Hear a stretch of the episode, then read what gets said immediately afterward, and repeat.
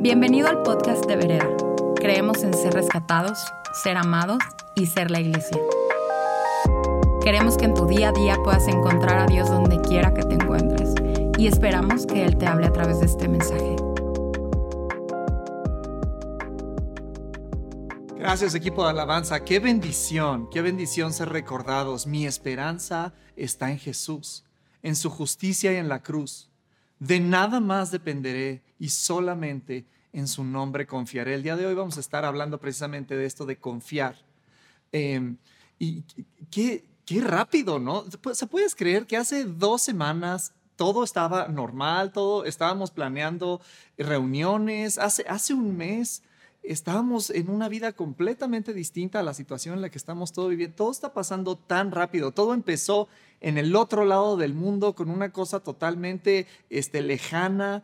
Eh, y de repente esa situación que estaba allá en otro lado, uh, ya llegó a Europa, pácatelas, ya llegó a, América, ya llegó a México y tenemos uno o dos casos y de repente eh, vamos a posponer reuniones que sean más de 5 mil personas.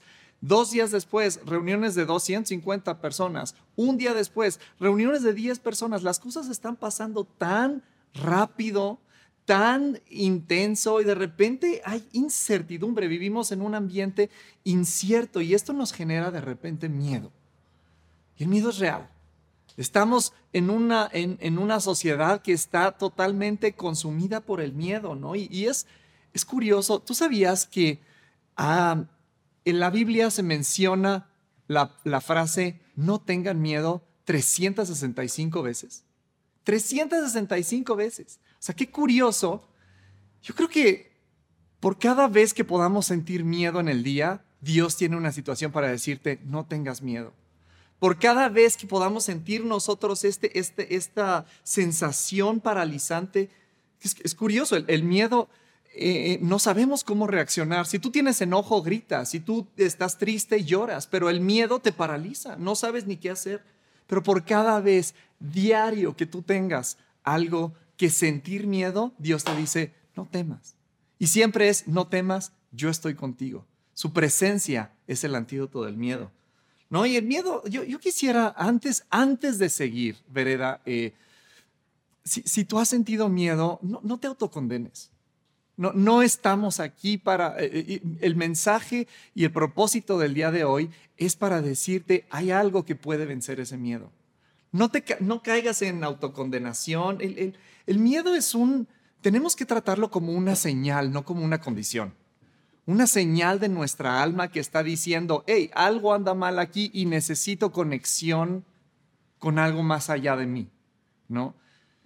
Eh, cuando estamos en nuestro coche a lo mejor y de repente, ¡ping!, se prende un foquito en nuestro tablero y no dices, oh no, mi coche se sobrecalentó, esta es la condición de mi coche, se va a la basura. No. Oh, le falta aceite a mi coche, esa es la condición de mi coche, ya no lo puedo usar. No, es una señal de que tenemos que hacer algo para arreglarlo, ¿no? Y cuando a veces tú sientes miedo, es una señal de que es momento de orar es momento de conectar con tu Padre. Es momento de llevar todas estas cargas que estás sintiendo a alguien que puede con más, ¿no? No te condenes. Pedro sintió miedo. Los discípulos que estaban junto a Jesús sintieron miedo ahí en la presencia física de Jesús. Sintieron miedo. David, el hombre conforme al corazón de Dios, sintió miedo. El día de hoy vamos a estar leyendo el Salmo 61. Eh, un salmo que escribe David. No sé exactamente cuál, eh, cuál haya sido la circunstancia que David estaba pasando. A lo mejor estaba en persecución, a lo mejor estaba en guerra. Definitivamente se escucha un tono de miedo en David. Y después él reenfoca su corazón. Y vamos a hacer este ejercicio el día de hoy que necesitamos nosotros reenfocarnos, redireccionar nuestro pensamiento tenemos una gran oportunidad. Escucha conmigo, dice el Salmo 61 desde el verso 1, Dios mío, escucha mi clamor, atiende a mi oración, clamo a ti desde los confines de la tierra, pues ya mi corazón desfallece. ¿Puedes escuchar esto? Mi corazón ya está a punto de desfallecer. Llévame una roca que es más alta que yo, porque tú eres mi refugio, eres torre fuerte que me protege del enemigo.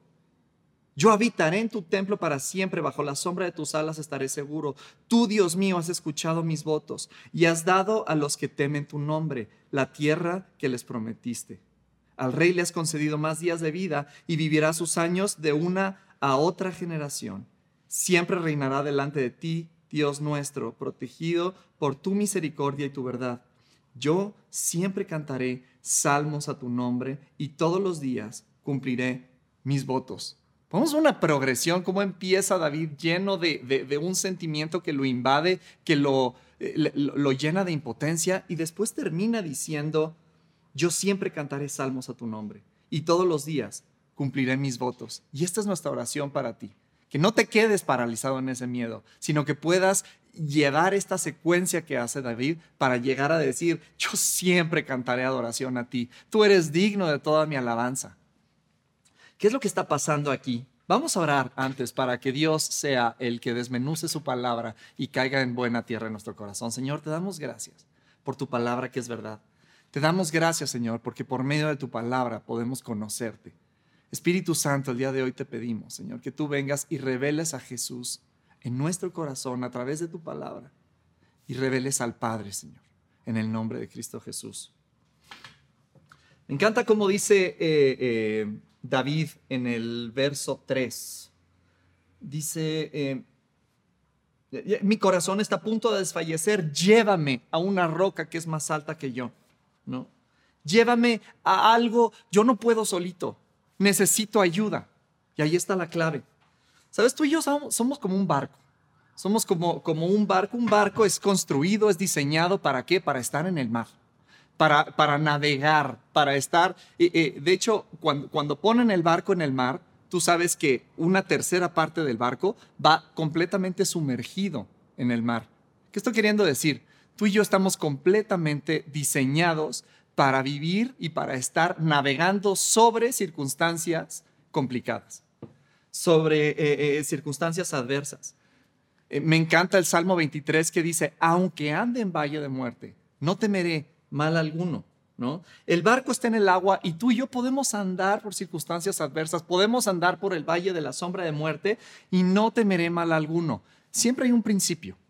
Este es el principio que el barco necesita para poder estar eh, eh, en el agua y no, y no hundirse. El agua pertenece afuera, no adentro del barco. Y nosotros podemos andar en circunstancias este, en el valle de la sombra de muerte siempre y cuando el miedo esté afuera y no entre a nuestro corazón. Podemos estar sumergidos en circunstancias eh, de miedo mientras eso esté afuera. Eso pertenece afuera, no adentro. El barco se diseñó para que el agua siempre esté afuera y no adentro. Y tú y yo fuimos diseñados para que el temor esté siempre afuera, no adentro. ¿Cuándo fue la primera vez que el hombre sintió miedo? En Génesis 3, cuando Dios se presenta en el jardín del Edén y le dice a Adán, ¿dónde estás? Y le dice, estoy escondido, tuve miedo. ¿Cómo, que tuviste miedo? Pues ¿qué pasó? Estoy desnudo. Y, lo que está realmente diciendo Adán es, dejé que el miedo entrara a mi corazón. No solamente tengo miedo, no, ya, ya, ya algo pasó, algo sucedió, que hubo una fisura en mi corazón, una fractura en mi corazón y se permeó, se filtró eso que siempre tuvo que haber estado afuera adentro. Ahora está dentro de mí y ahora percibo todas las cosas completamente diferentes. Tu presencia que, me, que, era lo que más anhelaba, hoy estoy escondido de ti. ¿no? Seamos honestos. Hemos, hemos, hemos nosotros escuchado a veces ciertas cosas. ¿Qué pasa? Dice, vino la serpiente y la escuché. Tú ya me habías dicho algo, pero yo escuché a la serpiente y eso me hizo una fisura en el corazón y ahora el miedo está dentro de mí. Y a lo mejor nos podemos relacionar. No solamente eh, eh, el miedo está afuera, hubo una fisura en mi corazón y ahora el miedo está adentro de mí y ahora percibo yo todo diferente. Y ahora me despierto y en lugar de tener paz y, estoy emocionado de un nuevo día, ahora me invade. Lo primero que siento cuando abro los ojos es una, una cosa aquí horrible, una ansiedad horrorosa. Veo el día con, niebla. Mi mente se va a lo peor. ¿Por qué está pasando esto? Yo tengo una fisura en mi corazón y, tan ilógico como sería este, imagínense que está el Titanic y está el capitán diciéndole ahí, dando el reporte, no se preocupen, el barco tiene una fisura, pero aquí tengo un curita, ahorita le voy a poner un curita al, al barco y no va a pasar nada, ¿no? Ahorita tengo un chicle y con esto le pego el chicle y se acabó el problema. Qué ilógico sería, ¿no? Pensar que vamos a contener esa agua que se está filtrando con un chicle o con un curita. Nosotros a veces tenemos este tipo de mecanismos para adormecernos del miedo que está entrando a nosotros. Vamos a, vamos a ponerle un chicle, vamos a ponerle un curita. En lugar de decir como David, llévame una roca que es más alta que yo, tenemos mecanismos de anestesia. Te voy a poner un ejemplo. Eh, todos tenemos algún amigo que maneja horrible, ¿no? Que maneja terrible. Todos tenemos un familiar. Si no te acuerdas de, este, de tu amigo que, maneja horrible, si no conoces a alguien, probablemente eres tú. Ah, no, no es cierto.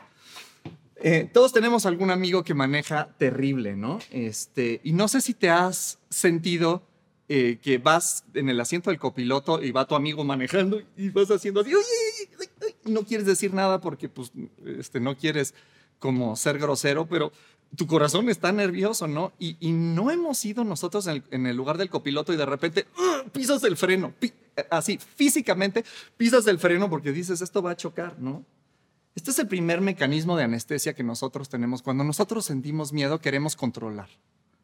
Queremos controlar las circunstancias porque algo se está saliendo de, de control, algo se está saliendo de contexto y yo necesito tomar el control. Eso me va a hacer sentir como que todo está bien. Dios está en control. Dios sigue siendo Dios. Él te sigue amando, Él sigue estando en control, Él sigue teniendo pensamientos de bien y no de mal para darte esperanza y futuro, como vimos la semana pasada. Él sigue siendo Dios. Podríamos entregarle a Dios el control y no tratar de tomarlo nosotros como, como forma adormecedora de, de, de, de lo que podemos llegar a percibir que es horrible. No le rebates a Dios el control. Dice Isaías 55, eh, mis pensamientos son mucho más, son diferentes a tus pensamientos y mis caminos diferentes a tus caminos. Tal, tan alta como es el cielo está separado de la tierra, así están separados mis pensamientos y mis caminos de los tuyos. Quiero recordarte que Dios tiene un eh, eh, total control de esta situación toda esta cuestión del coronavirus que parece que se nos está saliendo de las manos, Dios sigue siendo Dios. ¿Podemos dejar que Él trate con esto y nosotros bajar la guardia? No, no, es que, es que sentimos que le necesitamos no solo ayudar a Dios, le necesito enseñar. Yo puedo, o yo necesito tener el control de las cosas. Y eso te hace de alguna forma tener una cierta anestesia, pero ¿qué te está dando? Absolutamente nada, solamente es ponerle un curita a lo que tú estás sintiendo adentro, ¿no? Tratar de controlar anestesia. ¿Por qué? Porque el temor no solamente estaba afuera, ya hubo una fisura en mi corazón y ahora lo siento adentro de mí y esto percibe toda mi, perspectiva distinta. La condición interna de tu corazón va a modificar lo que tú puedes ver. Cuando tú estás en paz, tú puedes ver las cosas con perspectiva. Cuando el miedo ya te invadió, tú percibes las cosas este, con ese filtro. El temor entró a mi corazón. Eh, eh, eh, y ahora decíamos, aunque ande en valle de sombra de muerte, no temeré mal alguno. Pero cuando el temor entra a tu corazón, en lugares de delicados pastos puede estar y estás muerto de miedo. Y a veces así estamos nosotros. No, no, tratemos de controlar las cosas. Eso solamente es un mecanismo eh, de anestesia. El siguiente mecanismo de anestesia, creo que vivimos nosotros en un mundo de mucho estrés. No por lo que está pasando el día de hoy. Llevamos ya mucho tiempo viviendo en estrés, viviendo con un corazón apresurado, constantemente a prisa. Y esta, esta presión, esta situación nos hace estar todo el tiempo ocupados en lo siguiente, en lo siguiente, en lo siguiente ese mecanismo nos adormece. Y de repente dices, híjole, estoy tan ocupado que ni siquiera ya estoy sintiendo. Te incapacita de sentir, te incapacita de percibir.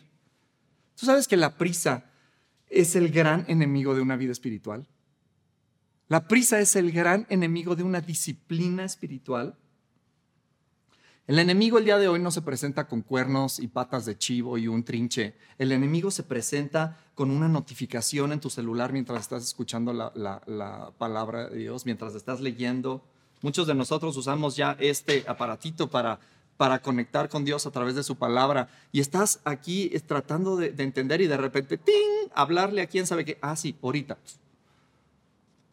A lo mejor con una adicción a redes sociales. Eh, todos tenemos muchas cosas importantes que hacer y esto está bien, pero creo que últimamente hemos tenido demasiadas cosas.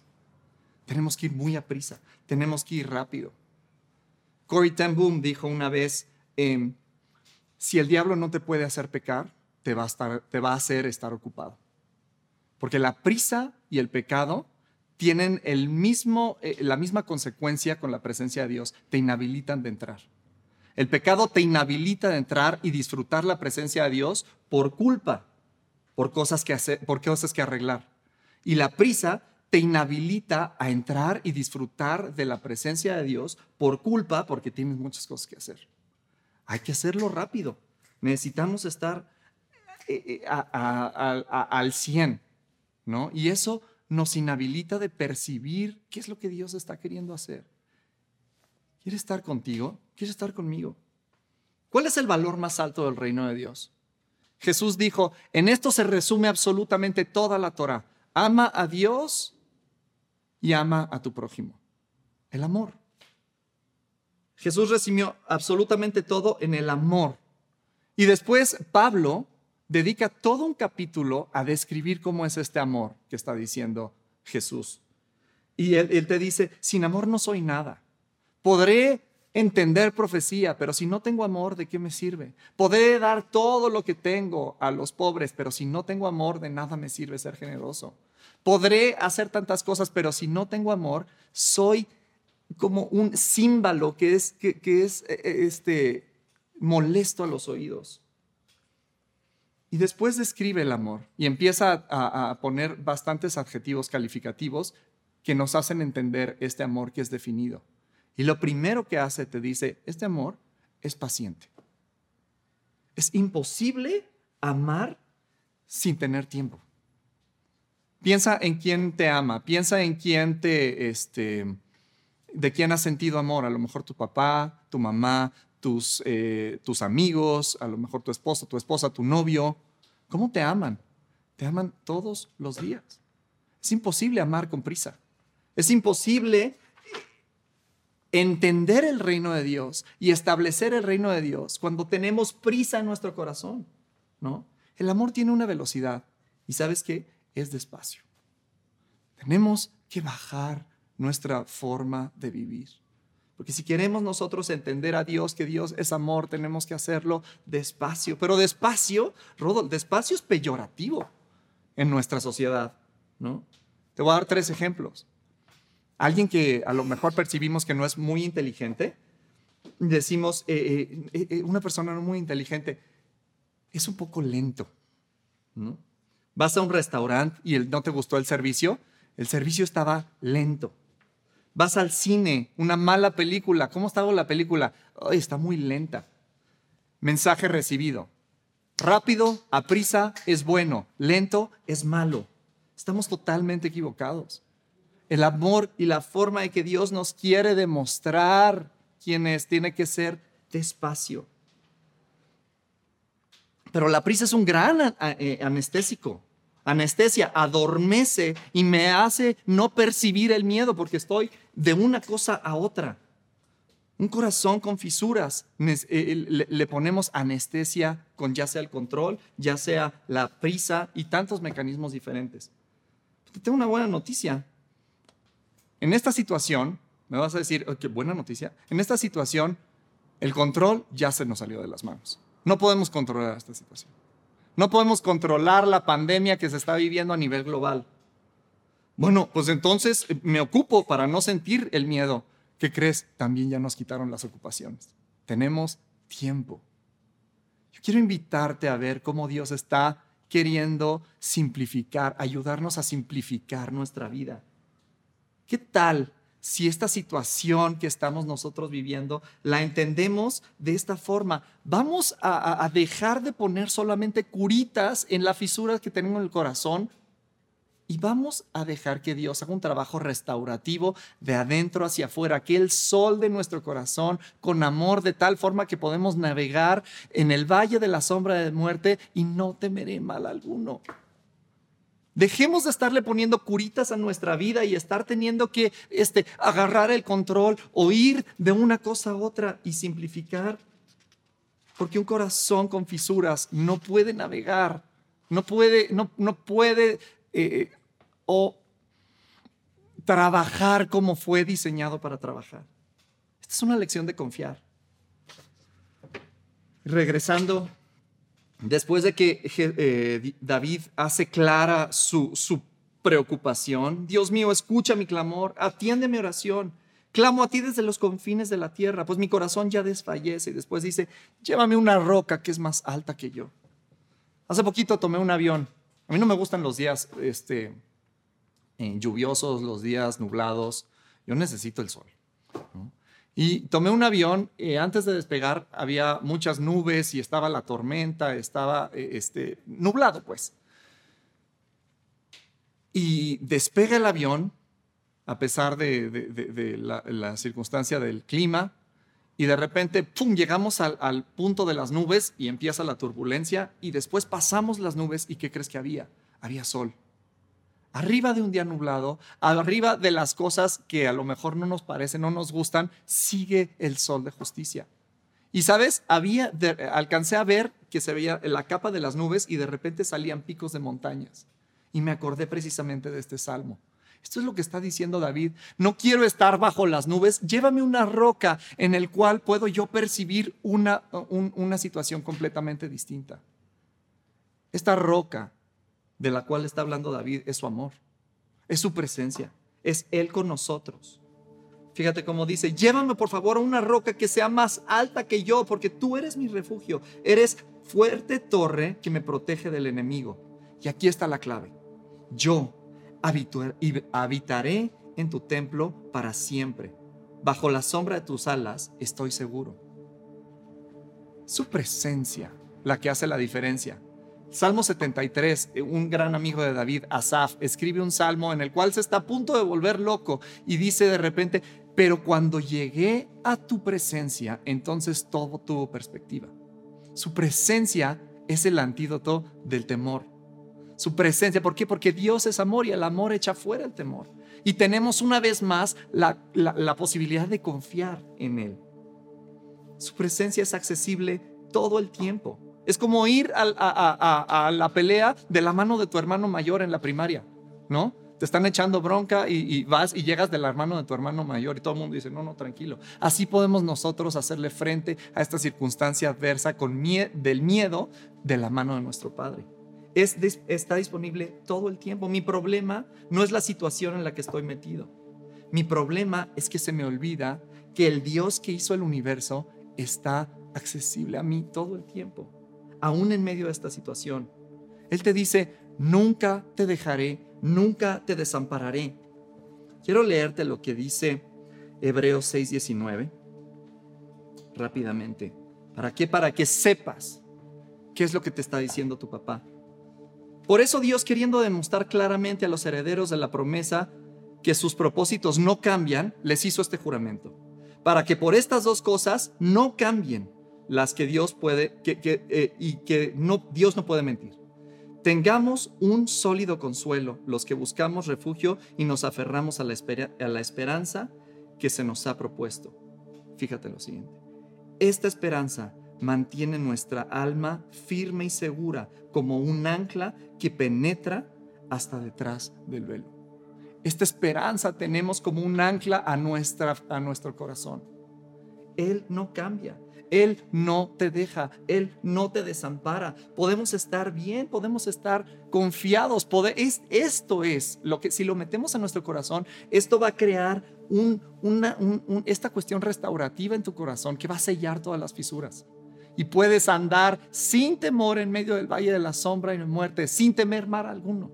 Así como un barco está diseñado para el mar, así tú y yo podemos navegar a través de esta situación sin miedo. ¿Por qué? Porque Él está conmigo. Vamos a confiar. Me encanta la canción que vamos ahorita con la que vamos a responder. Dice, el ancla de mi vida, tú nunca me fallarás. El ancla de mi vida no es que la circunstancia económica esté bien. El ancla de mi vida no es que ya se acabó este virus. El ancla de mi vida no es que todo es perfecto. El ancla de mi vida es que Dios no cambia. Él permanece fiel contigo y conmigo. Te recuerdo lo que vimos la semana pasada. Él tiene planes de bien y no de mal para darte esperanza y futuro. Vamos a responder. Esperamos que este mensaje haya aportado mucho a tu vida. Puedes buscarnos en redes sociales como vereda.mx. Gracias por escuchar y te esperamos en nuestros servicios de